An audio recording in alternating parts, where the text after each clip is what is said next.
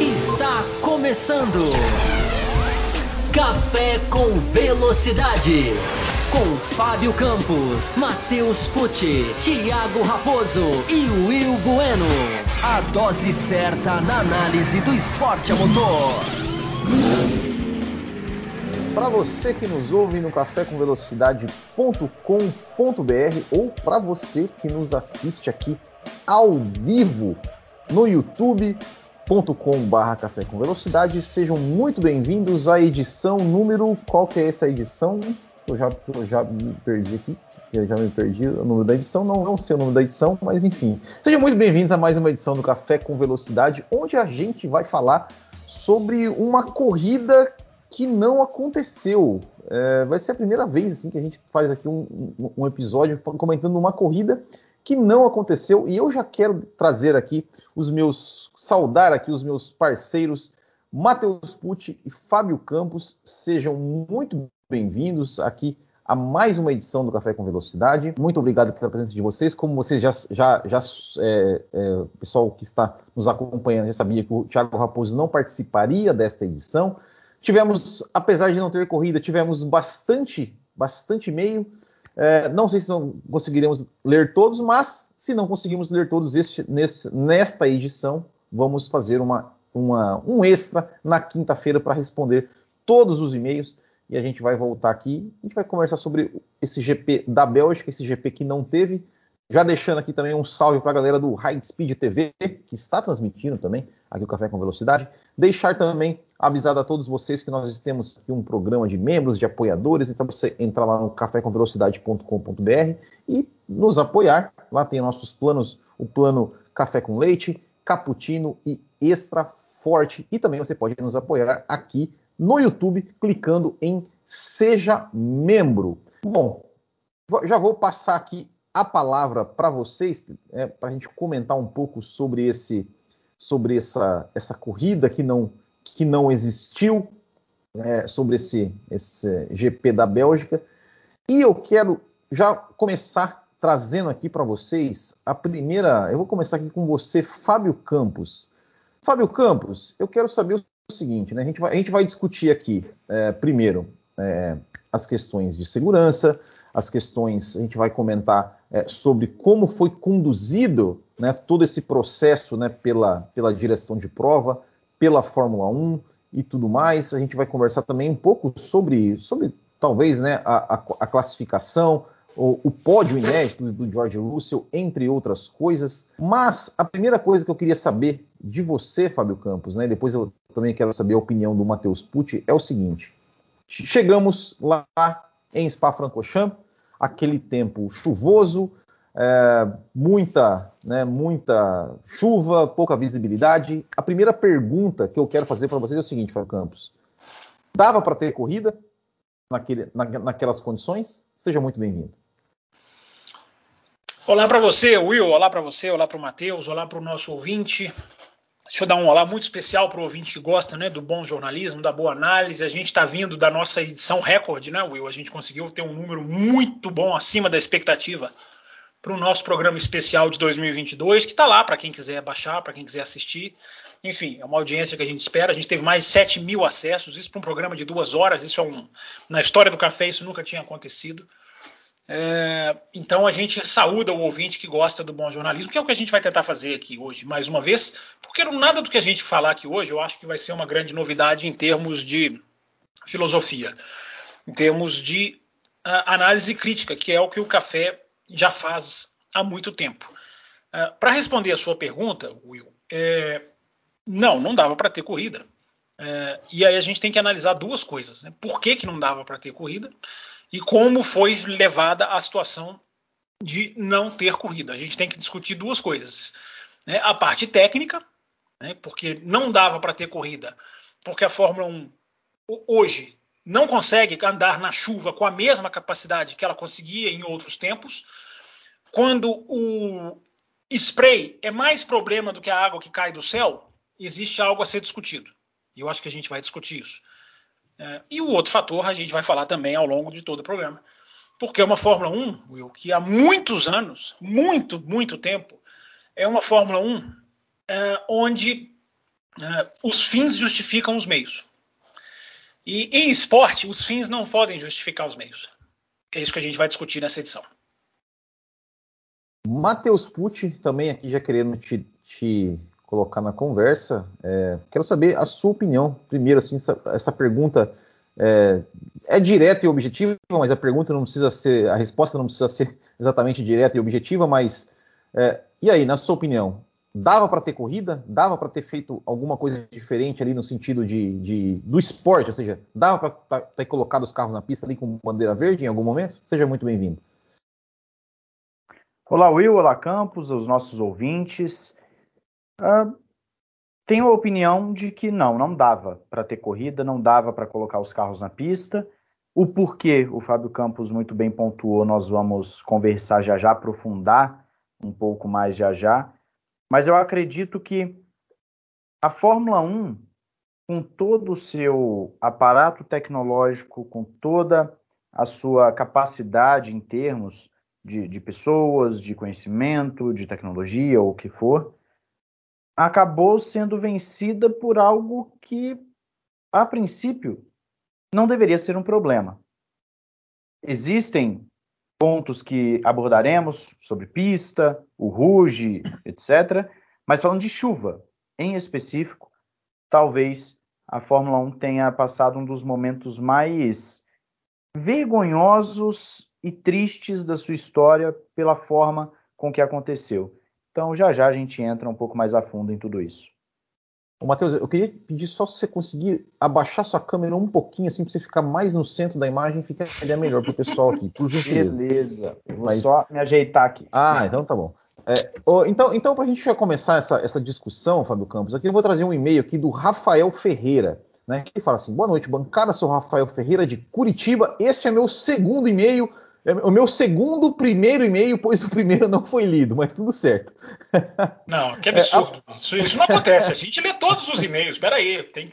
vamos abrir uma sindicância para apurar isso aí. Tá errado. Exatamente. Aí. aí. ele falou assim: que após chamar a corrida, a corrida é, de, de, corrida a vergonha de três voltas atrás do safety car, será que 10 a 15 voltas atrás do safety car não teriam melhorado as condições de pista a ponto dos carros correrem? É, e aí ele completa, né? caso não desse, acredito que, que ficaria menos feio, é, uma vez que demonstrasse um pouco mais de interesse da FIA de realizar a prova.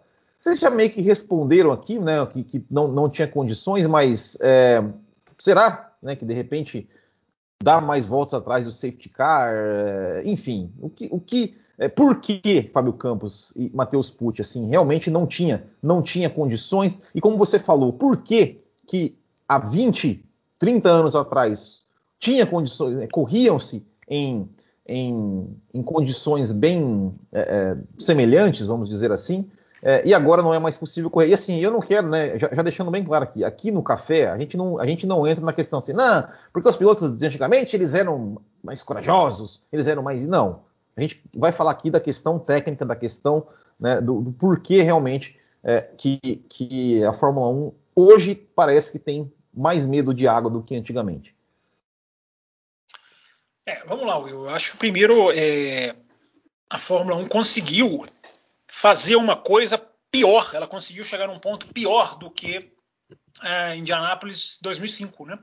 Que a gente sempre lembrou, todo mundo lembra, quem assistiu lembra, até quem não assistiu aquela corrida é, sabe muito bem do que, que, se trata, né? Aquela grande vergonha nos Estados Unidos, que foi uma vergonha muito mais técnica até que arrastou a política pra, junto com ela, é, do que a vergonha que a Fórmula 1 fez nesse último final de semana. A Fórmula 1 conseguiu superar o Grande Prêmio dos Estados Unidos. Né? Consegui, a Fórmula 1, coloquei até lá no meu Twitter, é, a Fórmula 1 conseguiu realizar o menor Grande Prêmio da sua história nesse final de semana. Mas eu não estou falando só em termos de cronômetro, não. Foi, foi, o menor grande prêmio da história da Fórmula 1 em termos é, é, é, morais. É, a Fórmula 1 foi, foi, foi, muito pequena nesse final de semana, por razões que a gente vai entrar. Vamos começar então, já que você pede, Will, pela parte técnica. É, assim como em Indianápolis 2005, é, quando um pneu não deu conta e a gente tinha uma outra fornecedora que foi e fez o, o dela no seguinte: olha, a outra, a outra fornecedora de pneus não vai correr, nós vamos. Né? E a Fórmula 1 erradamente deixou que aquilo se desenrolasse de uma forma equivocada. Parece um pouco do que aconteceu nesse final de semana, embora tenham duas razões principais. É, a Fórmula 1 não correu e não corre na chuva como corria antes, porque a Fórmula 1 fez um carro muito mais aerodinâmico, muito mais. É, com muito mais é, essa força, esse downforce que a gente fala, né, essa força de cima para baixo, que quando anda sobre a água, é, não só se desestabiliza muito, dependente do ar que é, como causa um spray gigantesco. Né? O que a gente viu em Spa foi o spray ser pior do que a chuva. Né? A chuva, chuva mesmo, foi forte, depois passou pouco, depois melhorou um pouco. Os... o problema não era a chuva. Quando a gente via o, o safety car andando e o, e o carro médico andando, né? aliás, teve até gente brincando né, que o, o carro médico estava fazendo as voltas porque eu estava muito molhado para o safety car.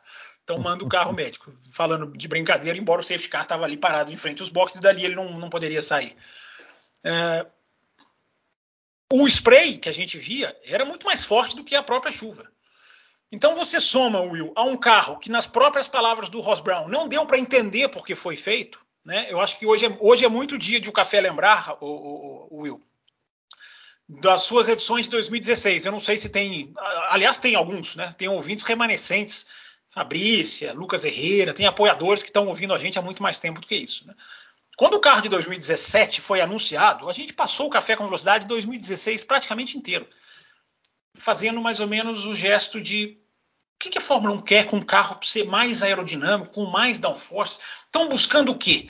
E nas palavras do próprio Ross Brown, quando anunciou o regulamento de 2022, pude relembrar pesquisando para o programa da semana passada, é, eu não abre aspas, disse ele, eu não entendi por que, que, a Fórmula 1 fez esse carro. O Café com Velocidade também não entendeu.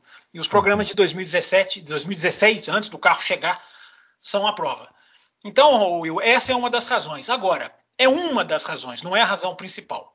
A Fórmula 1 tem, aí agora vai a minha lembrança com Indianápolis 2005, uma fabricante de pneus muito incompetente, muito ruim para pneus de chuva, pessimamente caracterizada para produzir pneu de chuva. A Pirelli é um fracasso. Um fracasso no molhado. Porque ela não consegue fazer um pneu que não disperse água de uma maneira melhor. Não venham me dizer, já vou passar para vocês, não venham me dizer que no, no 21 ano do século, ou 20, seja lá quando comece o século exatamente, não exista tecnologia do século 21, não exista tecnologia para se controlar o spray, para se fazer um pneu que, que ajude, porque a culpa não é só do pneu, a culpa é dos dois mas um pneu que ajude a Fórmula 1 a lidar bem com isso. Então a Fórmula 1 não anda na chuva porque tecnicamente ela é um desastre para a chuva. Porque ela é um desastre, inclusive para o seco, para coisas que nós vamos falar daqui a pouquinho, mas eu não vou, eu não vou falar agora para não me estender. O carro é mal feito em termos de chuva, o carro é mal feito em termos de conceito, e o pneu de chuva é péssimo. E a Pirelli é um fracasso para o molhado. É, é, é, isso, né? É isso que, que, que, eu fico também me perguntando, né? Por que, né? Realmente, né? É, é, é há 20 tantos anos atrás a gente via corridas na chuva, é, com condições até parecidas, piores, ou, enfim, e os carros corriam, né? E, e, e de novo o que, eu, que eu falei, assim, não é, não é questão de ser, de ser mais macho do que, do que, do que hoje, não é, não é isso.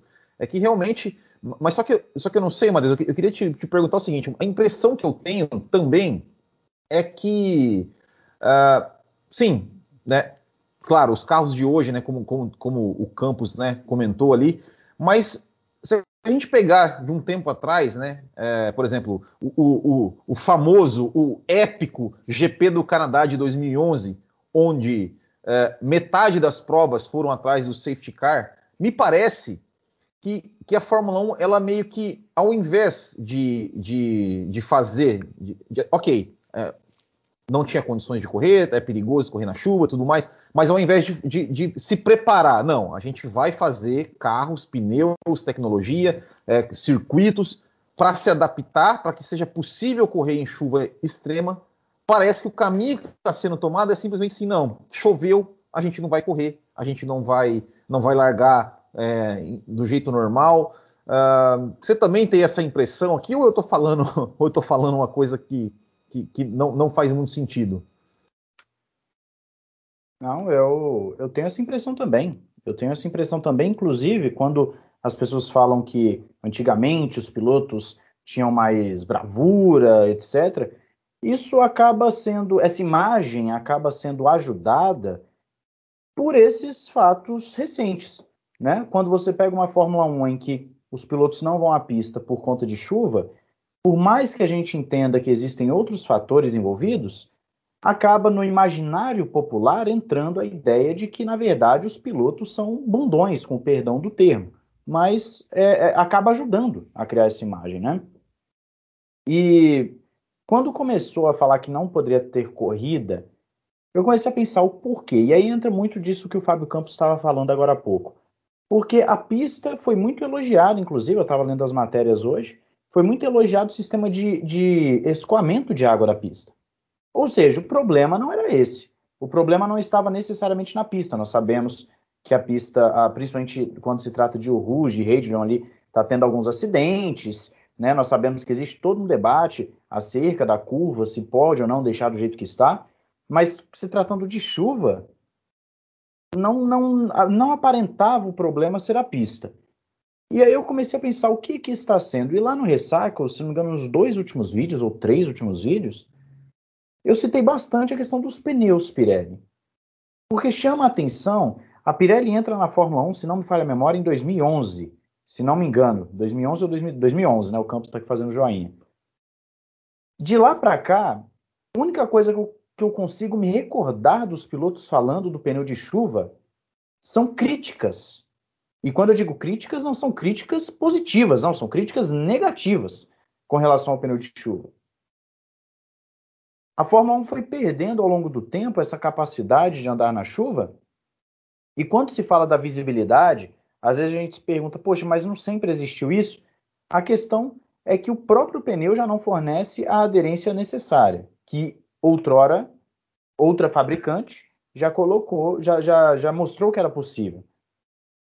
E hoje em dia, além disso, além da aderência, você tem esse problema da tal da visibilidade, como o Campos pontuou, o carro médico fazendo voltas e voltas e voltas, e não eram voltas lentas, atacava zebra, buscava ali o limite, ou seja, conseguia andar.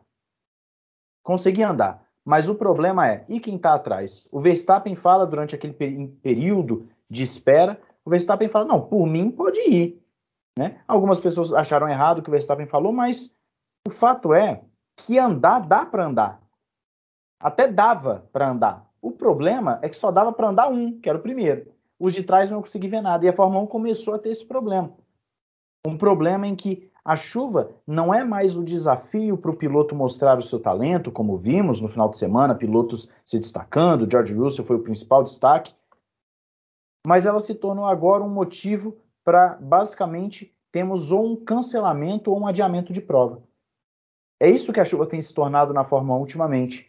Um, um, um empecilho para que a Fórmula 1 possa ter largadas normais, disputas normais.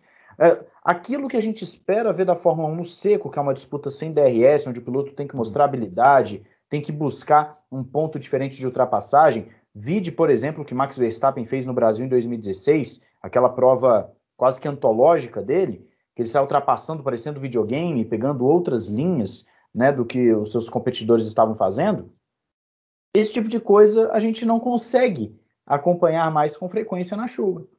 Tudo aquilo que a gente espera que a Fórmula 1 seja no seco, com disputas, sem DRS, é, linhas diferentes, o, o piloto buscando realmente fazer ultrapassagens de formas diferentes, isso não acontece mais na chuva porque simplesmente os carros, os pneus, não propõem mais a eficiência que um dia teve.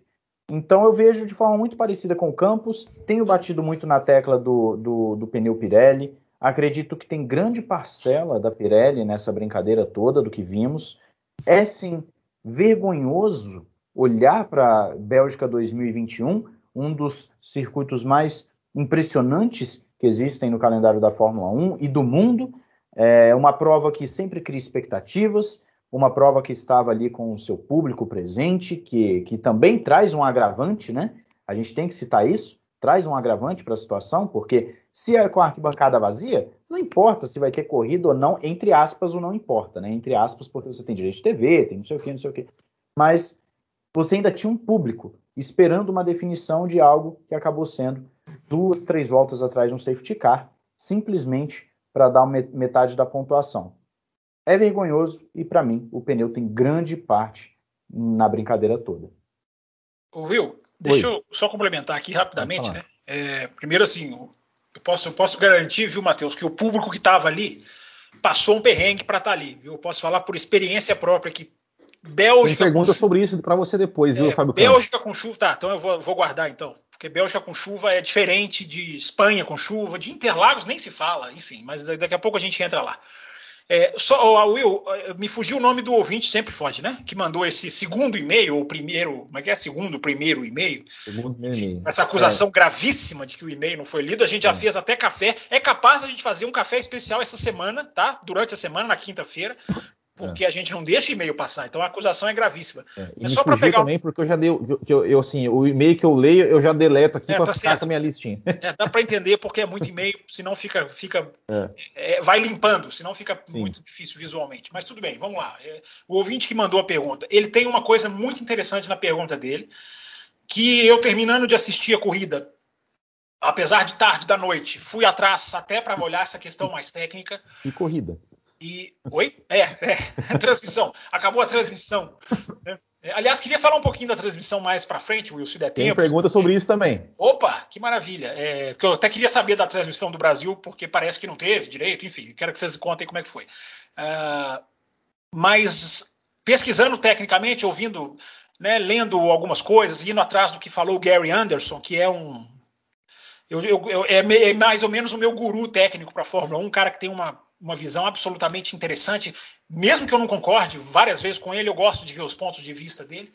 Uh, e ele disse, ele levantou uma coisa que também já tinha sido levantada na transmissão da Sky, né, que é a, a, baixa velocidade do safety car contribui para o que aconteceu. Uh, se não seria possível ou passível de algumas corridas, isso tem muito a ver com o que o ouvinte perspicazmente, se é que existe essa palavra, escreveu tirar o safety car em um, em um determinado momento e deixar com que o líder seja o safety car, como acontece antes da relargada, meia volta, um, é, para que carro, os carros andando mais rápido, eles não só têm condição de se adaptar melhor em termos de temperatura, como eles podem dispersar mais água.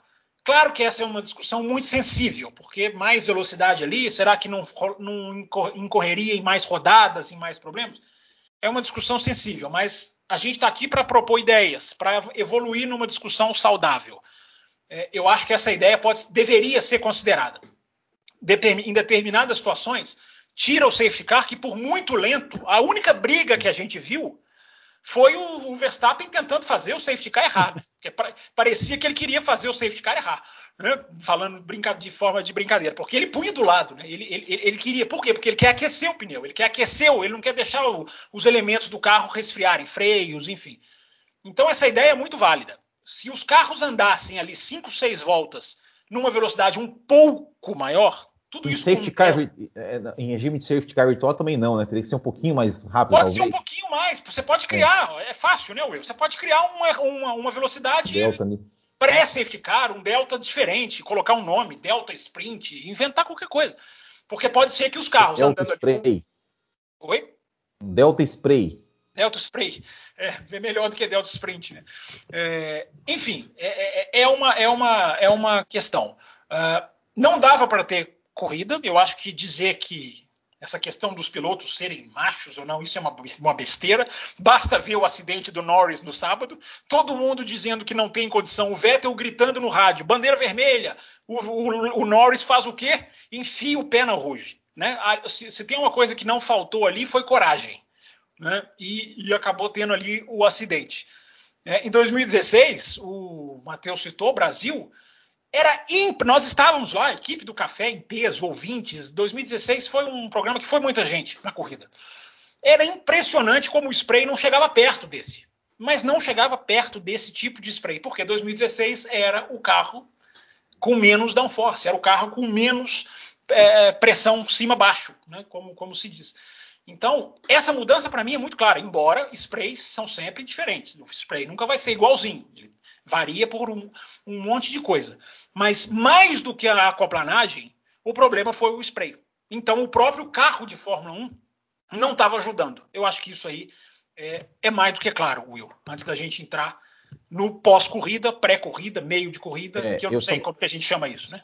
Eu só tenho, só tenho mais um aqui, ó, pra gente, mais uma pergunta aqui, que é o seguinte, é, Vinícius Rosenbaum, que ele está falando que é o primeiro e-mail dele, também, é, e ele pergunta o seguinte, eu vou, eu vou, então, eu vou, eu vou passar essa, eu vou passar essa, então, o, Matheus, você, você vai, vai primeiro, ele pergunta assim, qual o tamanho do impacto dos acidentes que ocorreram na Rio Rouge nas últimas semanas e também a morte do, do Rubé na FIA e na direção de prova. Será esse o porquê de não ter tido uma volta de bandeira verde? Pois tiveram momentos que me pareceu que as condições da pista haviam melhorado e não estava pior que em outros momentos que a FIA já correu, como o Fuji 2007. Matheus Pucci. É, agradecendo o ouvinte né, pelo primeiro e-mail, sempre muito bom. É, acredito que sim, tem impacto. Tem um impacto grande, sim. Inclusive, quando teve o acidente da W Series na sexta-feira, foi na sexta, acho que foi na sexta, né, que teve o, o da W Series. Foi sexta. sexta. foi, foi sexta. É, foi Não, foi sexta. O treino, o treino da W tá. Series é sexta. É. é, na sexta. Assim que deu o acidente, eu já pensei, a Fórmula 1 de alguma forma vai ficar com medo. De alguma forma, isso deve impactar a Fórmula 1 caso ela pegue a pista molhada. E, e aí você ainda tem o acidente do Norris no mesmo ponto, né, na, na, mesma, na mesma sequência de curvas, e isso acaba contribuindo, sim. Eu acredito que, de uma forma geral, a Fórmula 1 vai começar a olhar para esses acontecimentos, e não somente a Fórmula 1, a gerência do Grande Prêmio da Bélgica, a FIA, e provavelmente algumas mudanças serão feitas. Se para melhor ou para pior, não sabemos. Mas a influência existe. Por quê? Porque a partir do momento em que você tem uma pressão seja ela via internet, o que for, essa pressão faz efeito no negócio. Se você coloca os, os, os pilotos para correrem, uma parcela das pessoas vai falar que bom, a outra parcela vai estar tá xingando a Fórmula 1 nas redes sociais, falando que estão colocando a vida dos pilotos em risco. E isso nós vimos. Quem acompanhou o Twitter durante o período da corrida, eu não sei se o Campos é, depois quis dar uma olhada no Twitter a repercussão que foi, mas as pessoas estavam absolutamente assim, não é para saírem os carros de forma alguma, porque senão alguém vai se machucar. O pensamento é completamente compreensível. O detalhe é como a Fórmula 1 ela tem, de, nessa, principalmente nessa gestão Jean Todt, ela tem buscado, gestão Jean Todt, diga-se FIA, né, no caso, tem buscado a todo e qualquer acidente, buscar uma solução para todo e qualquer problema, isso acaba sendo um prato cheio para que modificações sendo, sejam feitas. Fala-se em mudança da Ruge, fala-se em, em tirar SPA do calendário, mas o problema não está ali. O problema, de uma forma geral, não está ali. O Campos já falou muito bem. O problema não é somente os acidentes que vêm acontecendo, na, principalmente na Ruge, nos últimos anos. O problema está também na construção do carro, está no pneu, são coisas que a Fórmula 1 não vai admitir. Ela não vai falar que o pneu dela é ruim para chuva. Ela não vai falar que o carro dela é ruim para chuva. E tudo isso contribui. Você tem o, o, o, foi falado durante a transmissão, inclusive, eu lembrei disso um pouco antes uh, deles falarem do Pietro batendo de endurance, se não me engano foi de endurance lá também em Spa. Ou seja, acidentes estão acontecendo, claro que estão. Mas isso não é exclusividade de Spa, não significa que o problema é único e exclusivo da pista. Eu citei, inclusive, no ressaco o exemplo de Macau. Macau direto tem acidente grave lá, continua no calendário das categorias de base da, da, da FIA, uh, e nem por isso estão mudando as coisas. O problema Eu... não, não é simplesmente a pista, mas os acidentes contribuem para que decisões sejam tomadas e no caso de Fuji, que as pessoas lembram bastante, Kubica, Massa, né? No caso de Fuji, hoje aquela corrida não, não existiria. E vale lembrar que não somente o Uber, teve Julius Bianchi em 2014 no Japão, uh, uma corrida também de baixo chuva forte, teve aquaplanagem, teve erro de, de, de colocar o, o, trator lá para retirar o carro, com, com a corrida rolando, etc.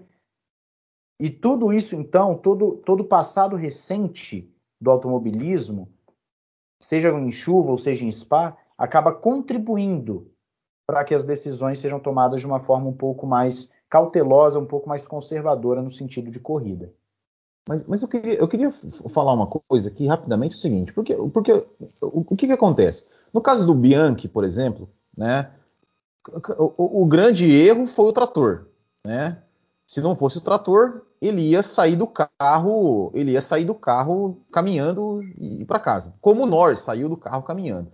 É, é, o, e o Fábio Campos falou: ah, não faltou ali coragem para o Norris. Mas esse tipo de atitude de, de, querer ou não, de querer ou não é, acelerar ali num ponto onde ele sabe que, que, que pode.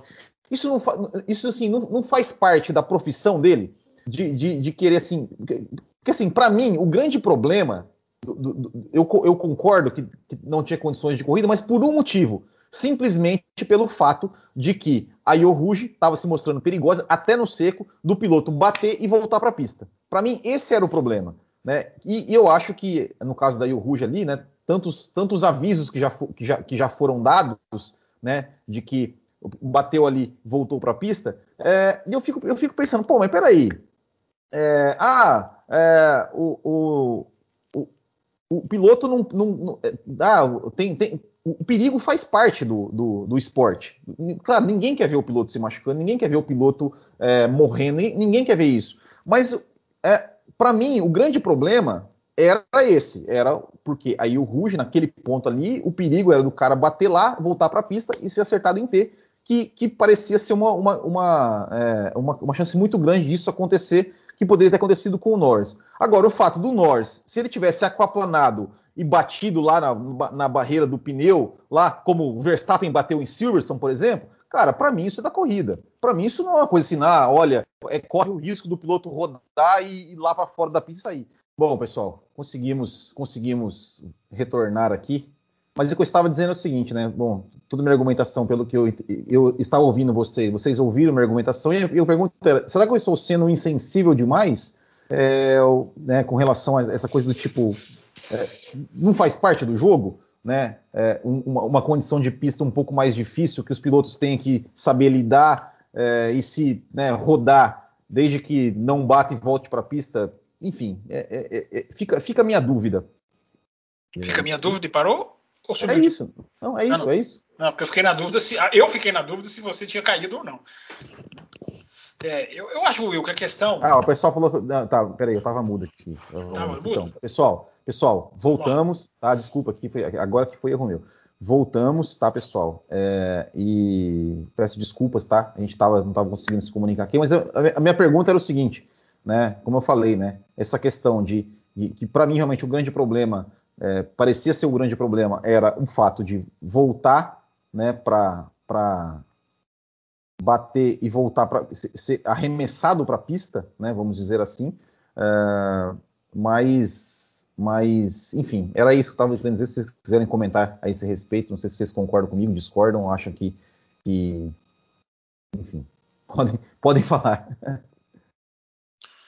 Bom, só, só que ajustando a questão do som aqui, o pessoal está dizendo que está tendo eco, estava mudo e não, agora. Mas, no começo estava, mas agora, agora já está já tá ruim. Parece que é porque tem um tem um delay aqui, tô falando que o meu áudio tá dando eco, mas enfim. Não, agora, é... agora, agora, já tá, tá. Tava dando eco porque já, porque eu apertei o errado aqui. É, eu acho que a questão, Will, é, é, o spray. Eu acho que a gente tem que considerar o spray. Não é a questão, para mim, não é a questão, não é o ruge, o perigo da ruge, é, é uma soma.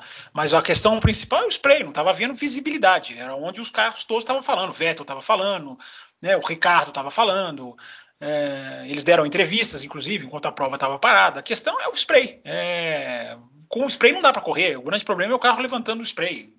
É, porque aí fica muito. Se tivesse corrida, eu fiquei pensando isso durante a transmissão, durante a prova. É, se tivesse corrida, ia ser uma corrida que não era, não, ia, não, ia, não era um tipo de corrida que, que, pelo menos, não me agrada. Ia ser um tipo de corrida de, de pilotos é, que é quem não bater, sobrevive. Pode ter mas essa. Não era, mas não seria melhor do que, do que do que essa corrida que nós não tivemos? Mas sem, sem, sem visibilidade, aí é muito loteria. O problema é que não tinha visibilidade. Né? No final da reta, é era o principal problema.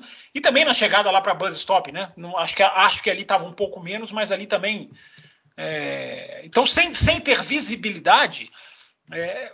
aí não dá para liberar. Matheus, quer falar alguma coisa a esse respeito ou posso, podemos passar? Eu, eu concordo com, com ambos, na verdade, né? Eu acredito que é, faz parte do trabalho no sentido de você ter o, o, o desafio da pista molhada, uh, o desafio de você ter que, que, andar em condições adversas. É claro que uh, nós não podemos levar para os extremos, como algumas pessoas às vezes levam ultimamente. Ah, se você está falando para andar na pista molhada, tá porque quer que o outro morra, aquela coisa é. toda, né? O pessoal acaba. É, não dá para levar para os extremos. É, a Fórmula 1 infelizmente tem perdido essa capacidade de andar na chuva.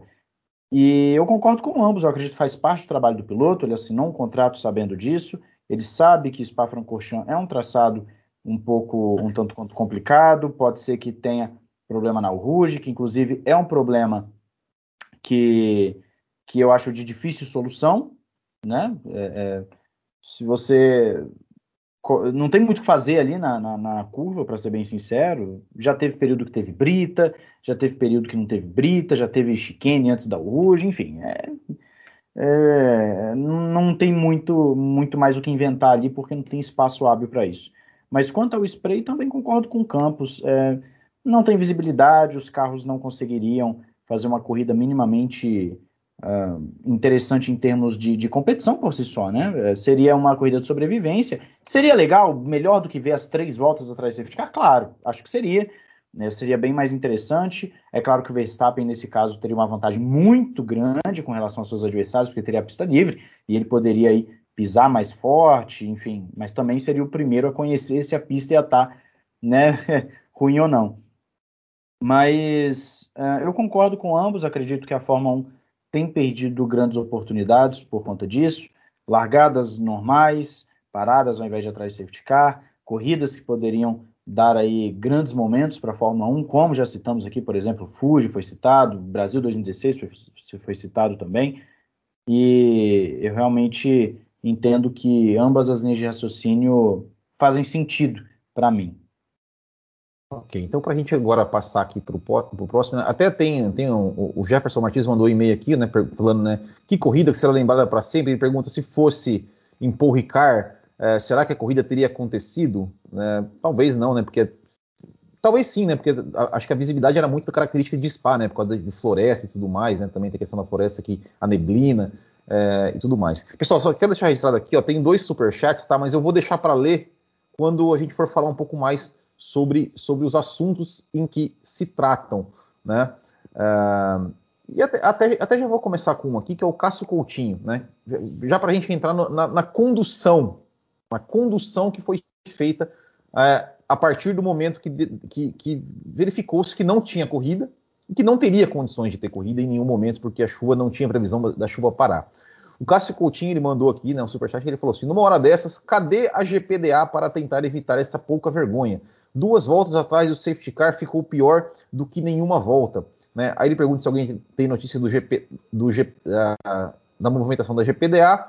Temos também aqui é, o Thales Oliveira, né, que, ele, que, ele, é, que ele pergunta assim, né, é, né, como a Fórmula 1 pode distribuir pontos aos pilotos sem uma corrida? A procissão atrás do carro de segurança vale tudo isso mesmo? Também o, o Ryan Barbosa, que ele né, tem 18, 18 anos, mora em Pelotas e é o primeiro e-mail dele. E ele, e ele também ah, fala, ele escreve um e-mail um pouco mais longo, mas ele fala assim, né, que deu a vitória e pontos para aqueles que não correram. E aí ele fala, né, que acha que a Fórmula 1 de hoje só confirma que está mais doente, né, já não basta ter DRS, ordens de equipe, linhas brancas, punições sem sentido, e agora essa situação de Fórmula 1 na Bélgica, que a Fórmula 1 está triste.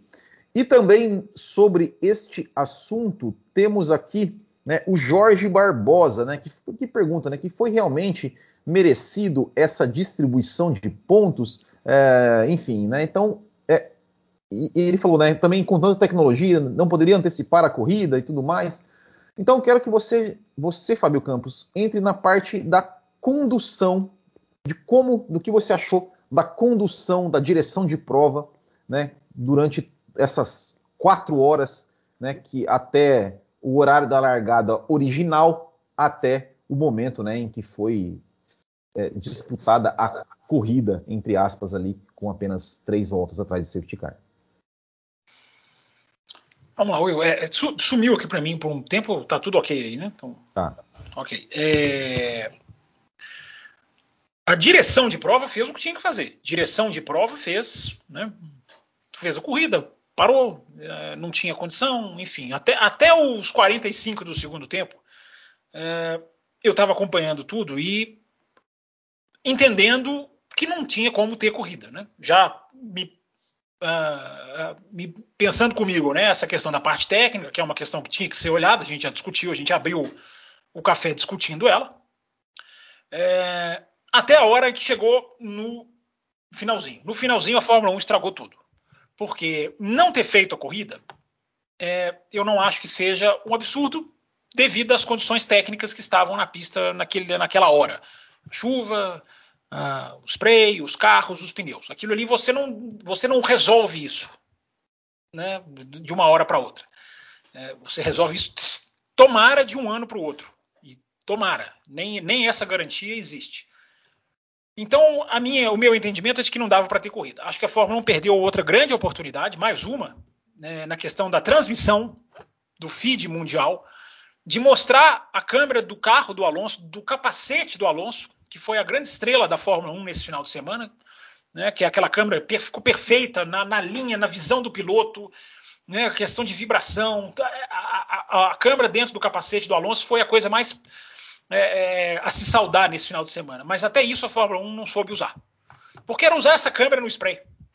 Era só usar essa câmera no spray. Eu coloquei um, fiz um tweet no sábado dizendo queria ver essa câmera na chuva barra spray. No sábado. Mas a Fórmula 1 é useira e vezeira de não saber utilizar os seus próprios recursos. Né? A transmissão da Fórmula 1 é outra coisa muito fraca, porque eles inventam ótimas soluções e usam por 8 segundos. Né? É, eu me lembro de uma câmera no carro do Coulter voltada para suspensão, muitos anos atrás, isso que foi usada, eu acho que 8 segundos no domingo. É, então eles perderam a oportunidade, porque colocar aquela câmera do spray dentro do carro do Alonso eliminaria a discussão dos que acham que tem que ter corrida os que achavam que tinha que ter corrida ou não. Não dava, por, por todos os problemas que a gente já é, explicou. Não podendo ter corrida, é, o que a Fórmula 1 fez, eu repito, é um vexame maior do que Estados Unidos 2005. É, é o menor grande prêmio da história da Fórmula 1, como eu já falei, moralmente, eticamente. É o, é o grande prêmio mais pequeno, pedindo licença à língua portuguesa, da história da, da Fórmula 1. Porque é, é a Fórmula 1 né, é a grande questão. Né? E hoje, vamos lá, porque é a, é a tecla que o café já bate tem muito tempo. A Fórmula 1, há muitos e muitos anos, a Fórmula 1 é o campeonato onde os fins justificam os meios. No esporte, os fins não justificam os meios. Os meios são os mais importantes. Né? Um time de futebol não pode quebrar a perna do Messi no primeiro minuto de jogo para não perder, para não sofrer. Um time de basquete não pode dar uma cotovelada no olho do LeBron James e arrancar ele da partida, porque os fins não justificam os meios. Em esporte, não. Na Fórmula 1, os fins justificam os meios há muito tempo. É o que explica a asa aberta. É o que explica as ordens de equipe. Tudo isso nada mais é do que a mentalidade. Essa palavrinha que a gente bate na tecla aqui, que a gente já falou várias vezes. Não adianta mudar o carro. Não adianta fazer um carro novo, perfeito, com super aerodinâmica, se a mentalidade continuar a mentalidade vigente. Porque é uma mentalidade que varre o esporte para segundo plano. O esporte não tem importância para quem está comandando a Fórmula 1, principalmente para a figura bastarda do seu presidente né, que não só é uma imagem né, difícil de se olhar, isso eu não vou entrar muito nisso porque eu também não sou colírio para os olhos, mas como é uma figura é, intragável. Agora, é o presidente da FIA, assim como o presidente de um certo país que eu conheço, foi colocado lá com todo mundo sabendo quem ele era. Todo mundo sabia que o Jean Todt era um burocrata, que era um defensor de ordem de equipe, que era um cara que decidiu um mundial de rally na moeda, né? era um cara anti-esporte. E colocaram esse, esse sujeito abjeto na presidência da FIA. Colocaram essa excrescência para comandar o automobilismo. Aí o automobilismo chega aonde ele chegou no domingo. Aí ele chega aonde ele chegou. Né? Num dia em que os caras viraram e falaram assim: esporte? que se dane o esporte. Vamos cumprir o contrato. Vamos fazer duas voltas para que possa ser totalizado o evento, para que nós não tenhamos que devolver dinheiro, para que nós possamos receber a taxa paga pela Bélgica e que nós possamos colocar essa etapa como uma etapa do campeonato mundial. Então, a Fórmula 1 fingiu, fingiu que teve uma corrida. Porque foi um puro fingimento. Porque não houve uma corrida. Não aconteceu competição esportiva em Spa-Francorchamps. Assim sendo, em, por conseguinte, diria o outro, não tem que ter ponto, não tem que ter pódio, não tem que ter uh, cobrança de ingresso. Tinha que ter devolução de ingresso. Então a Fórmula 1 fingiu que teve corrida. Mas a Fórmula 1 se, se, se especializou em fingir há muitos anos. A Fórmula 1 finge que passagem de asa aberta é ultrapassagem. A Fórmula 1 finge que 10 times é bom, que tá, o grid está cheio. A Fórmula 1 finge que corre S1, que race S1. A Fórmula 1 finge que faz diversidade. A Fórmula 1 uh, eh, finge que um grande prêmio vai acontecer pré-pandemia, quando já tem gente na beira dos batendo nos portões na Austrália, ao mesmo tempo que já tem piloto dentro de avião, no ar, voando, voltando para casa. A Fórmula 1 finge. A Fórmula 1 se acostumou a fingir contando com a anuência de uma série de fãs que adoram ser enganados. Adoram. Tem fã de Fórmula 1 que adora ser enganado. Parabéns para você que gosta de ser enganado. Parabéns que você que defende a asa aberta, você que vai lá no meu Twitter defender o jogo de equipe, é, você gosta de ser enganado, você faz parte desse universo dos fins justificam os meios, porque é exatamente isso o que a Fórmula 1 fez nesse domingo. Justificou os fins pisando, rasgando, destruindo os meios. A Fórmula 1 entrou na pista, por isso que eu falei, a direção de prova fez até os 45 do segundo tempo. Chegou aos 45 do segundo tempo, a Fórmula 1 colocou os carros na pista para fingir que teve corrida, para cumprir o regulamento de duas voltas e foi protagonizar aquele pódio é, ridículo, patético, aquela imagem absolutamente patética dos pilotos é, celebrando no pódio. Né? Coitado do George Russell. George Russell está sendo absolut, absolutamente aliviado pela imprensa inglesa. Ah, ele tem direito de comemorar porque é o primeiro dele. Não tem, o, o Russell foi patético. Por mais que tenha sido talentosíssimo no sábado, gigante. É patético. O pódio do Russell vale menos do que o pódio do Thiago Monteiro nos Estados Unidos em 2005. Vale muito menos. Muito menos. Porque o Thiago Monteiro, que é um pódio que eu sempre falei, que pódio amargo, né? O cara vai lá, sobe, festeja. O cara correu com seis carros. Ele ganhou da Minardi e ganhou do Kartikian, cá entre nós. Uh, é um pódio muito esquisito que o cara vai lá e comemora. É melhor do que o pódio do Russell. O pódio do Russell é uma farsa, como é o pódio do Hamilton, como é o pódio do Max Verstappen. O que a Fórmula 1 fez nesse domingo é isso. É uma farsa. A Fórmula 1 mentiu, a Fórmula 1 fingiu, a Fórmula 1 inventou uma situação, porque na Fórmula 1 os fins justificam os meios. Mas a Fórmula 1 faz isso porque ela conta com a anuência dos seus, do seu entorno. Né? O que a Fórmula 1 está apanhando hoje, e hoje a Fórmula 1 está apanhando da imprensa, hoje, hoje nessa segunda-feira, a Fórmula 1 está apanhando da imprensa. Inglesa, inclusive, sempre super cordial. Uh, se a Fórmula 1 apanhasse da, com a mesma proporção quando fizesse ordem de equipe, quando fizesse aqueles festivais de DRS, a Fórmula 1 não tinha chegado no ponto em que ela chegou, de tratar o esporte como uma coisinha menor. É, hoje é dia, hoje, Will, você me desculpe, mas hoje eu vou bater, hoje eu vou pisar. Porque é quando certo. a gente defende o esporte aqui, a gente eu muitas vezes é, a gente é acusado, isso. a gente é ridicularizado, é. a gente é, vai assistir Indy. Fábio Campos, pra você ter uma noção, Fábio Campos, ontem eu tuitei sobre isso. Eu tuitei.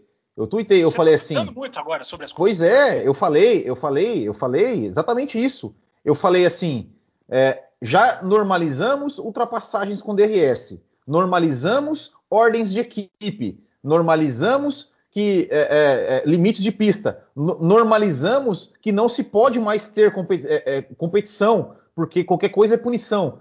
Estão normalizando que a Fórmula 1 não se corra mais na chuva.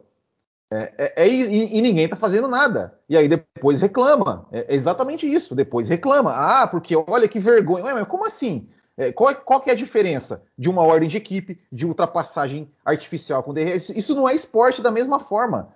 Não é esporte da mesma forma, e é o que a gente sempre vem falando aqui, e é o que você falou. A gente é criticado, não, tem que fazer jogo de equipe mesmo, não, tá certo, tem que pensar na equipe.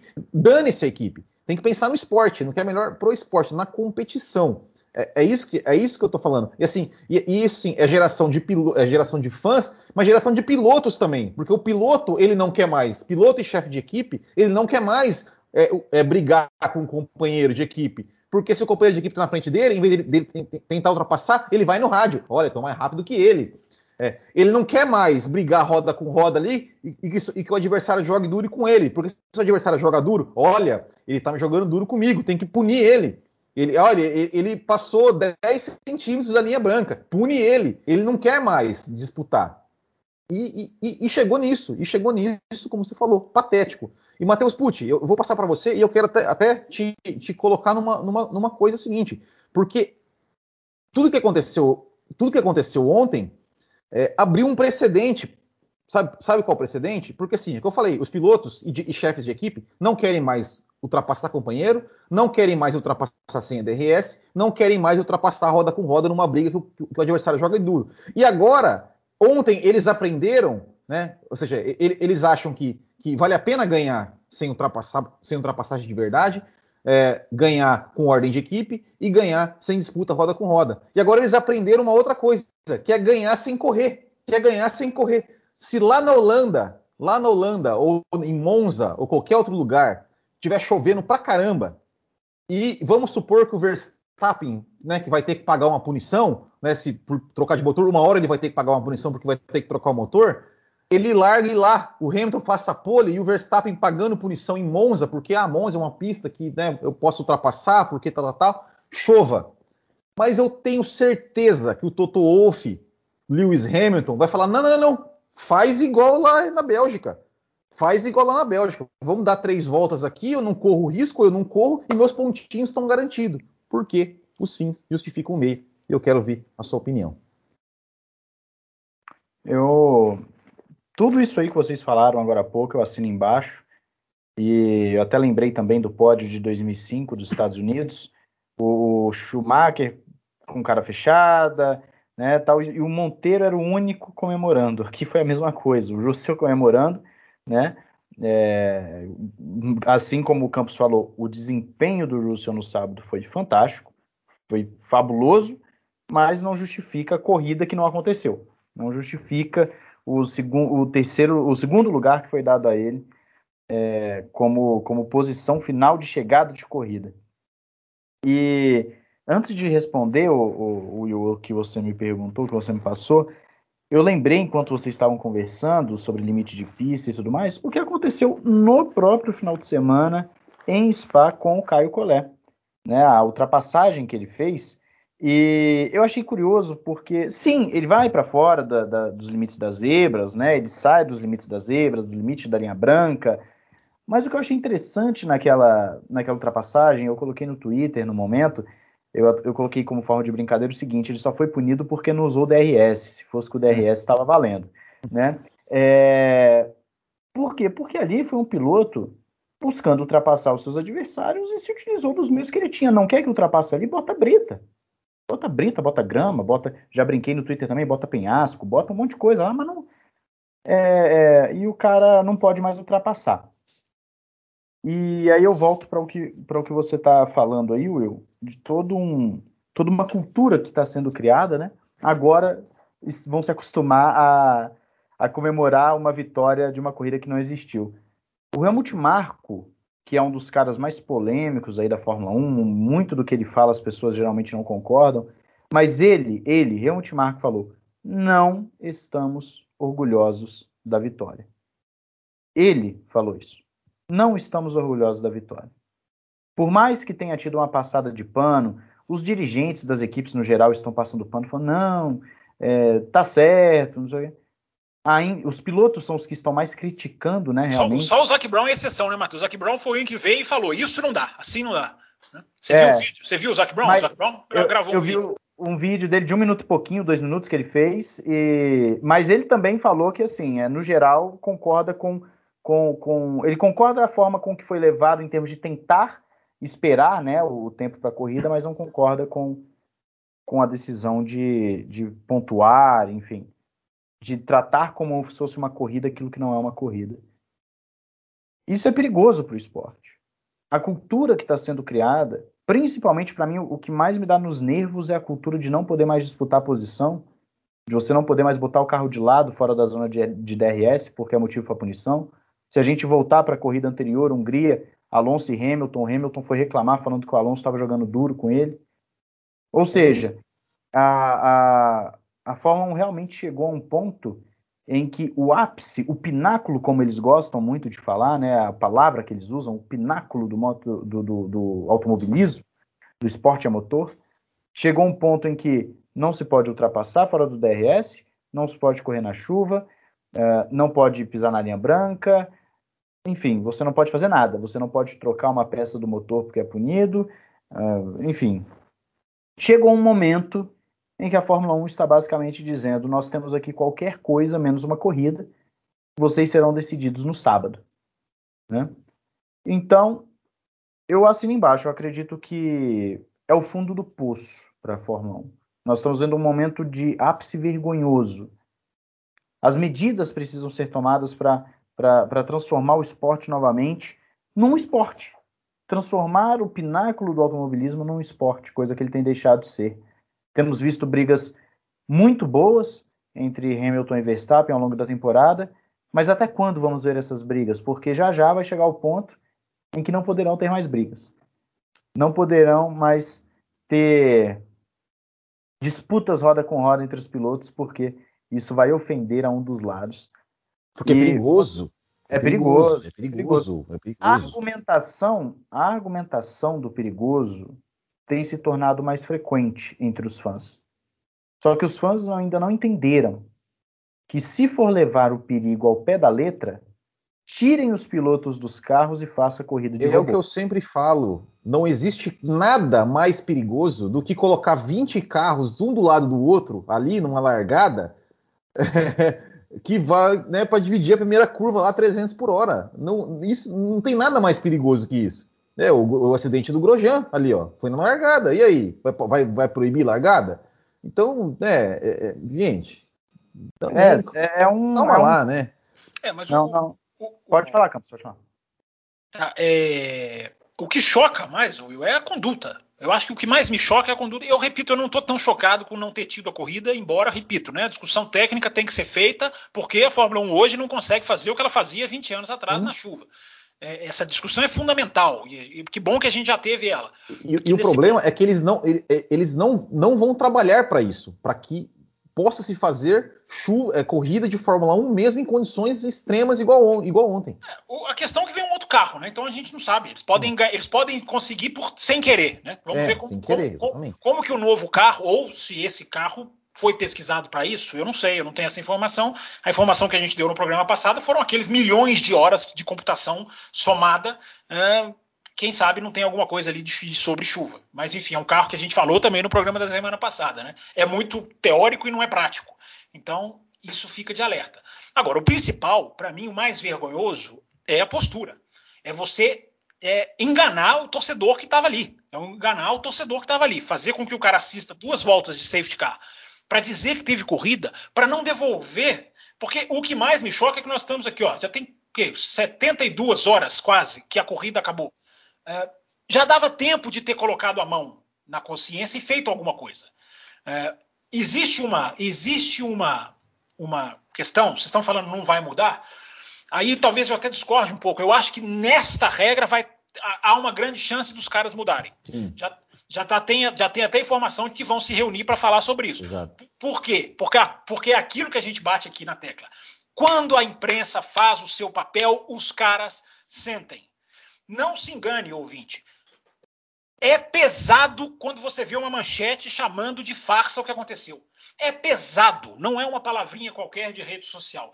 Quando os meios de comunicação principais da Fórmula 1 associam o que aconteceu a essa palavra, a, a, a mentira, a absurdo, a farsa, podem ter certeza, isso machuca os caras machuca, porque os caras têm números de rede social que os caras têm que ler, que os caras têm que cumprir, os caras têm é, pesquisa de audiência, pesquisa de satisfação, fizeram isso amplamente na sprint, mediram as redes sociais para saber qual foi o resultado, porque os caras precisam desse retorno. Hoje, o público pode até pular a imprensa. É o tal do joinha para baixo no Grande Prêmio do Canadá. O impacto que aquilo teve. Canadá, Canadá em 2000 e 19. Aliás, esse é um outro parênteses que eu queria fazer. A gente está caminhando lá para o final. Uh, a capacidade que a Fórmula 1 tem de sabotar a si mesma. Né? A Fórmula 1 tem uma capacidade incrível, até quando tudo está caminhando bem. Porque esse ano, apesar de um ano, para mim, fraco de, de, corrida, em termos de qualidade de corrida, a gente teve um grande prêmio da Hungria, que foi uma boa corrida, que a gente enche a mão de disputas.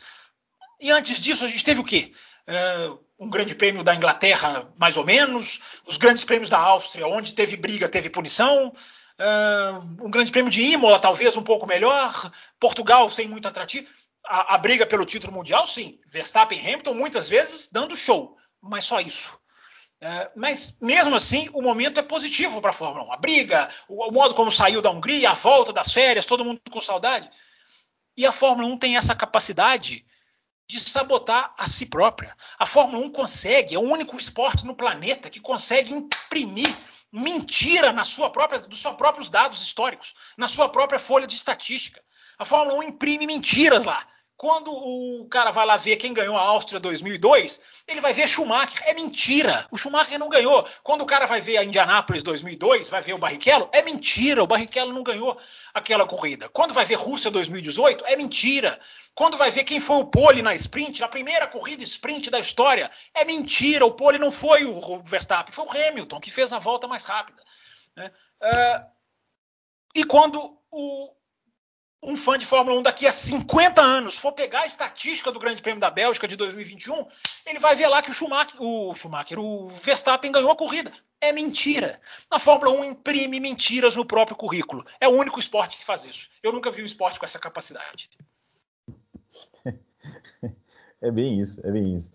É, não, e, e, e assim, é, o, quem eu vi só que, fala, que, que, que, falou alguma coisa, né, foi o, o Hamilton que falou, né, da, da, inclusive na entrevista, né, que, o, que o ingresso deveria, o dinheiro deveria ser, ser devolvido. É, e da pontuação, eu vi o Vettel e o Alonso falando, né? Que não, deve, não deveria ter dado pontuação, né? O Gasly também, Will. O Gasly é. também falou assim: olha, eu segui é. o safety car. Eu não bati como o Pérez, mas isso para mim não é suficiente para ganhar ponto. No que ele tá certíssimo. Gente, Exato. não houve competição. Como que você dá ponto se é. você não teve competição? Então, então. Né? O, o, que eu digo é o seguinte, né? Até, até, até assim é, que muita gente é, falou, tá, mas eu, a, a, qualificação e tudo mais. Eu, assim, se estivesse na regra, se estivesse na regra que, olha, é, correu, não, cancelou a corrida, vale o resultado da qualificação para ponto, eu poderia, eu poderia até discordar da regra. Mas ok, estava escrito. Mas agora, isso que foi feito, para né, essa manobra que foi feita para. Vamos cumprir aqui a corrida para isso, isso realmente foi, foi a coisa mais foi a coisa mais ridícula que, que eu já vi assim na, na, na Fórmula Eu falei ontem foi eu, eu, eu, eu fiz um vídeo ontem pós corrida, né? Pós corrida, né? Dizendo, dizendo exatamente isso, né? Ou seja, foi a corrida mais ridícula da história da Fórmula 1. Ridículo, foi, foi absolutamente ridículo. Eu não consigo encontrar. Foi pior do que Estados Unidos 2005, porque foi ali pelo muito pior. seis carros correndo de verdade, disputando. Exato, foi muito pior, foi muito pior. É, e realmente, né? E, e, e assim, e, e, essa questão, né, que você falou, eles vão, eles vão se reunir. Eu, eu acho que não é, não é tanto pela imprensa, não, Fábio Campos. Até pode ser. Eu acho que é justamente por isso, pelo medo de pensar assim, opa, achamos, achamos uma brecha aqui, né? Se, se se, se lá na. Porque, porque e, e se essa corrida de ontem fosse a última do campeonato? E aí? Ia decidir o campeão, ia decidir o campeão desse ela jeito? Ela vai decidir, ela vai decidir, ela, ela vai, vai decidir. Peso, campeão. Ela Exato, vai ela vai decidir. E eu torço para que decida. Torço para que decida. É, Matheus Pucci, por favor.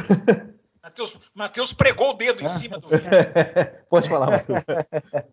Não, é, é, é, duas coisas. Primeiro, é, pelo menos em Indianápolis 2005, o Thiago Monteiro teve o trabalho de permanecer na pista, né, de, de, de, ter que levar o carro até o fim. Pelo menos isso ele teve o trabalho de fazer. Então, ele teve mérito, pelo menos no pódio dele, né? Ele teve o mérito de levar o carro, de enfim.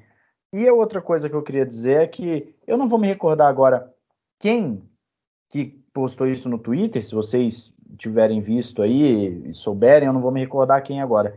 Mas foi o seguinte, falou, falou o seguinte, para uma corrida de 100 quilômetros, a Fórmula 1 dá dois pontos, três pontos. Para uma corrida de três voltas atrás do safety car, que não dá para chamar de corrida, você tem 12 pontos e meio sendo dados pro, entre aspas, vencedor. Né?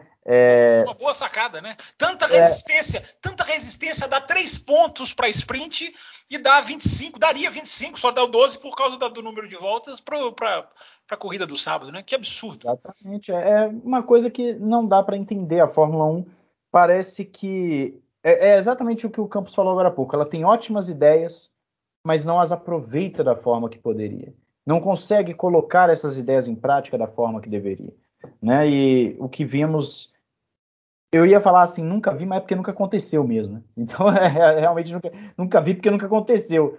O, o, que, o, que, o que nós vimos é o ápice, é o fundo do poço, que emblematicamente, curiosamente, vem no último ano de um regulamento tosco, de um regulamento que não foi estudado, que é assim desde 1950, regulamentos sendo colocados atrás de regulamentos que não necessariamente são benéficos e que a Fórmula 1 vive uma expectativa para 2022, uma expectativa de um regulamento que foi estudado, um regulamento que, que, que tem chance sim de dar certo, mas emblematicamente o último ano dessa era de Fórmula 1, dessa Fórmula 1 dos domínios, dessa Fórmula 1 da, da, da, dos, dos multicampeões, dos, dos, carros que eram muito acima do, dos concorrentes, etc., nós temos situações vergonhosas acontecendo com as disputas, com a corrida na chuva, com o extra-pista também, é, críticas abertas dos pilotos, jornais estampados com farsa. É, chega a ser emblemático. Eu acredito que é um ano histórico positivo e negativamente para a Fórmula 1. Pelo menos temos uma disputa em aberto pelo campeonato mundial, porque se fosse mais um campeonato onde o Bottas ia ficar ajudando o Hamilton a disputar com ninguém, seria ainda mais vergonhoso para a Fórmula 1 do que já está sendo. É, mas esse é um perigo também, né? Porque agora a gente vai para Zandvoort e se, se, tiver uma super corrida em Zandvoort, tomara, é, se esquece, vai, isso vai ficar é. para debaixo dos panos, né? É, é igual o Afeganistão, né? Já já esqueceu e o, o pau quebra lá e deixa acontecer o que for. É, esse, esse, é um dos grandes problemas. Embora, eu repito, se a imprensa continuar fazendo o que ela fez nas últimas 24 horas, é, a Fórmula 1 vai se mexer, vai, porque a Fórmula 1 é sensível a críticas. Isso é importante as pessoas saberem. Ela é sensível a crítica. E só para resumir, para fechar. Até um certo ponto, né? Também, né? Não, mas ela, ela, esquece, né? Porque, porque a Áustria 2002, nossa, foi não, uma chuva mas, de críticas. Mas, sim, mas eu tô dizendo é. assim agora, agora, é. agora. Não, e você vê, você lembra da Áustria 2022, como a vaia da arquibancada 22. mudou completamente o desenrolar daquele pódio, né? O Schumacher, diz, da, com a sua disfarçatez habitual, ergue o punho, comemora aquela vitória. Quando ele desce do carro, ouve as vaias, vê a cara histórica, antológica do seu irmão olhando para ele, ele vai com aquela coisa de não, Rubinho, suba você no alto do pódio, sendo que ele, de maneira absoluta, com, com o mau caráter que ele era peculiar, sabia que ia acontecer aquilo, deixou a Ferrari fazer aquilo e vibrou com a vitória. Então, a repercussão, ela tem, ela tem efeito, mais ainda nos dias de hoje, porque hoje, Will, tem bolsa de valores. Bolsa de valores, meu amigo, a sua ação mergulha, você está perdido, você não tem para onde correr. Então, hoje a Fórmula 1 é mais sensível do que era em 2002, em 2010, a a críticas. Uh, o, tudo aconteceu, para encerrar, tudo aconteceu porque a Fórmula 1 sente a necessidade cega de cumprir contratos. Né? Chamar aquilo ali de não corrida implicaria em não receber a taxa de Spa-Francorchamps, em ter que devolver dinheiro, em não contar como dinheiro de transmissão de TV, porque a corrida não contabilizaria para o ano uh, em que a Fórmula 1 está correndo atrás de encher o seu é, calendário, é se dobrar ao peso dos contratos. É, o que não justifica, não está certo. A MotoGP em 2018 foi para Silverstone, acho até que alguém lembrou isso aqui no chat. Se foi, acho que foi o Drácula. Uh, a, a MotoGP em Silverstone choveu tanto em 2018 que eles não, não tinham condição de correr. Os pilotos lá não precisa de GPDA. Não precisa dessa, dessa, dessa farsa que também é a GPDA, porque a GPDA nada mais é do que uma mentira. A, a GPDA é uma mentira. Os pilotos se reuniram ali do lado da pista e falaram: não, não vamos correr. E não correram. E não fizeram farsa. E não inventaram resultado. E tá lá a classificação da MotoGP em 2018. Eu até peguei essa tela porque vou colocar lá no Twitter. Você vê lá o Grande Prêmio da Inglaterra, todo mundo zerado. Porque não existiu a corrida. Não inventaram que existiu. Então essa é a grande diferença. Nós temos uma categoria com postura e mentalidade. Categoria essa, né? Que ontem, domingo, né, não só fez uma corrida em Silverstone, que a Fórmula 1 aplaudiria de pé se fosse corrida de Fórmula 1, não chega aos pés como viu pela primeira vez na sua história seis montadoras diferentes nas seis primeiras posições. A Fórmula 1 nem seis montadoras tem. Uh, é a diferença de mentalidade. Uma não teve corrida, não teve. Desculpas, pediram desculpas. A outra não. Não tem corrida? Vamos fingir duas voltas. Para enganar, porque afinal de contas tem muito fã de Fórmula 1 que adora ser enganado. Fábio Campos, para a gente encerrar aqui mesmo, o povo quer saber, Fábio vamos Campos. Encerrar, o povo quer saber. Vamos encerrar e voltamos com um café especial na quinta-feira, não é isso, Will? Exatamente. Para responder todos né? os e-mails. Tem, tem, mais e-mails aqui. Tem Mas o povo. O povo quer saber, Fábio Campos. Né? O povo teve até super chat sobre isso. Então vou, chat, é? É? vou falar. Então, o, o, o Pablo Benner, ele, ele perguntou, né, mandou um super chat falando da volta do Mazepin, né? Volta mais rápido. Ele falou, né, como é que como é que o Campos assistiu a corrida. O Ricardo Banniman, ele mandou um e-mail, né, falando, né, né do, do, do, que você já, já, se aventurou em, em, espaço, você consegue imaginar como, que você, como seria o seu sentimento se você tivesse saído do Brasil, chegado à Bélgica para esse GP. É, tem também é, o Jorge Antunes, né, já que a Fórmula 1 nos fez de palhaço, irei fazer palhaçada. Que horas o senhor Campos começou e terminou de ver a corrida? Qual foi o seu sentimento conforme o tempo foi passando? E tem também, peraí que tem mais um aqui, tem mais aqui também, ó, o Eduardo Costa, ele falou, né, é, tem algumas outras coisas que ele, que ele escreveu aqui, mas ele falou assim, e, e a última e mais importante, tanto que foi o assunto do grupo nos apoiadores do pós-corrida, como o Fábio Campos lidou com a raiva de esperar até a madrugada para saber que não teve GP. Por favor, Fábio, conte com detalhes sua experiência. E ele coloca entre parênteses: essa é a prova cabal de que ele não lê o grupo dos apoiadores, pois se o fizesse, teria evitado o estresse. Fábio Campos.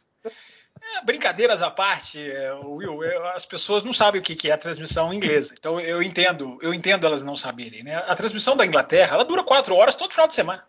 então não tem, não tem absolutamente nada de diferente. Então, normalmente, né, começo a assistir a corrida ali 5, é, 7 horas da noite, eu vou até 10, 11, meia-noite, porque eu assisto, não, eu não assisto uma transmissão só, eu assisto duas, às vezes três. Então, eu, eu, então eu não estou entendendo o, o, choque das pessoas só, com o tempo de transmissão.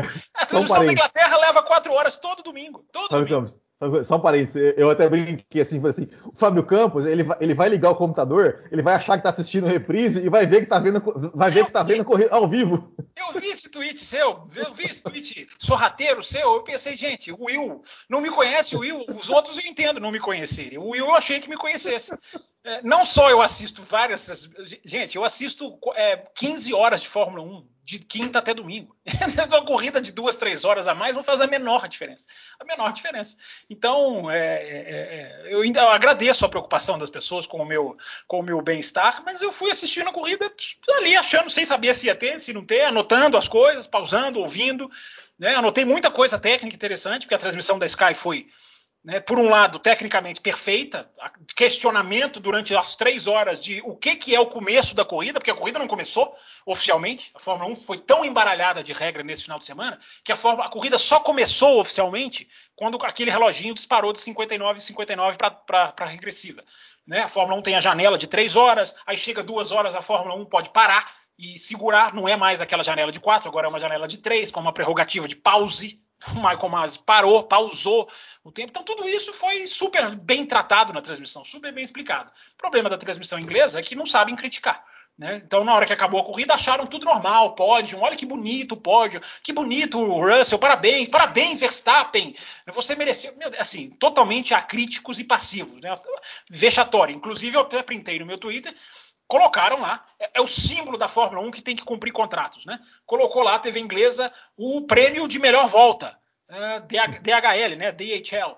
Uh, Nikita Mazepin ganhou o prêmio. É, é, um absurdo o patético que a Fórmula 1 chegou nesse final de semana, a ponto de registrar o Mazepin como a melhor volta, sendo que todo mundo andando atrás do safety car. Né? É, esse é o patético que a Fórmula 1 chegou. Agora, em termos de duração, nada demais, sempre como, como sempre foi. Diga.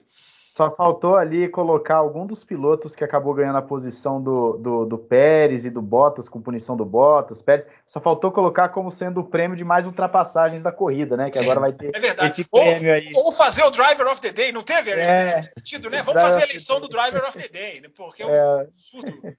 Fórmula 1 chegou na raia do absurdo esse final de semana. Tudo por quê? Porque tem que cumprir contratos. Então, até volta mais rápida, os caras tiveram a coragem de contabilizar. É, Agora é, a transmissão nacional. Parece robôs. Né? A parece transmissão robôs. nacional chamou de palhaçada. Ficaram, ficaram bravos. Ah, então tá certo. Tá, tipo, tão de parabéns. Agora, eu ouvi dizer que pararam de transmitir. Pararam, Will? Ah, pararam, pararam, né? Porque TV, é TV aberta, né, Fábio Campos? Eles, eles, eles até estenderam bastante, né? Estenderam bastante, falaram bastante. A Mariana Becker ali, sensacional, mostrando os bastidores. Ela ia lá, mostrava, andava no paddock. Olha, aqui é a escada, não sei o quê. Aqui é o boxe, não sei o quê. Olha aqui, o pessoal desmontando, não sei o quê. Ó, foi lá nos pneus. Ó, esse aqui é o pneu intermediário. Essas ranhuras aqui fazem isso. Esse aqui é o pneu de chuva intensa. Esse aqui.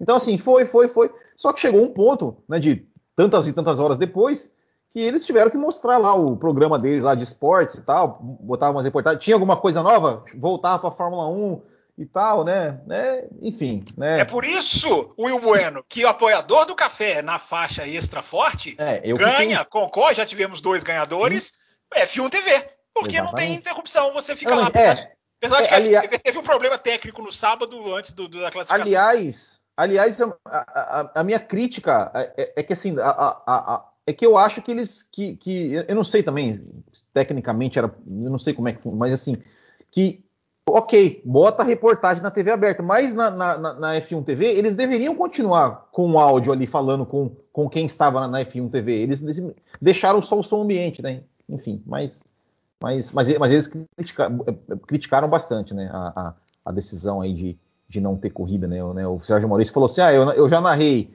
é, é, não sei o que, já, já narrei largada de um piloto só, agora narrar uma não corrida, é, aí. Certo ele. Né? Tá certo. E, e, o Felipe Augusto mandou aqui um, um, um superchat falando que o, o, piloto do dia foi o safety car. Né? Foi. Aliás, aliás o, o Bernie Mylander mexendo no Instagram, deu para ver que ele estava no Instagram é, do safety car, também foi, foi, foi um destaque. Ó, Will, Voltamos na quinta-feira, respondendo os e-mails que faltaram, respondendo todas as perguntas do chat, enfim, café, aquele café, interação com o ouvinte na quinta-feira essa semana, hein? É isso aí. Então, pessoal, valeu, muito obrigado. Desculpem aí pelas, pelas falhas técnicas. Acho que isso, acho que isso aí foi, tem dedo do Raposo, querendo encerrar o bloco antes ali, né? E, e, e, Culpa do Will. O, é, o, Raposo nem para aparecer aqui, hein? Só porque é aniversário. Aliás, eu esqueci que foi aniversário dele. Parabéns, Raposo. Fica Olha, aqui os meus aniversário parabéns. do Raposo? Esqueci, eu esqueci do aniversário dele. E ele faltando porque fez aniversário, sei lá, na sexta, na quinta. Não merece, não merece. É, pois é, realmente. Mas é isso aí então, pessoal. Valeu, muito obrigado. Então, quinta-feira, nós voltaremos aí para responder os e-mails que ficaram para para trás e também bater, um, bater mais um papo com vocês aí, pessoal do chat. Valeu, pessoal. Grande abraço a todos. Até o próximo e tchau.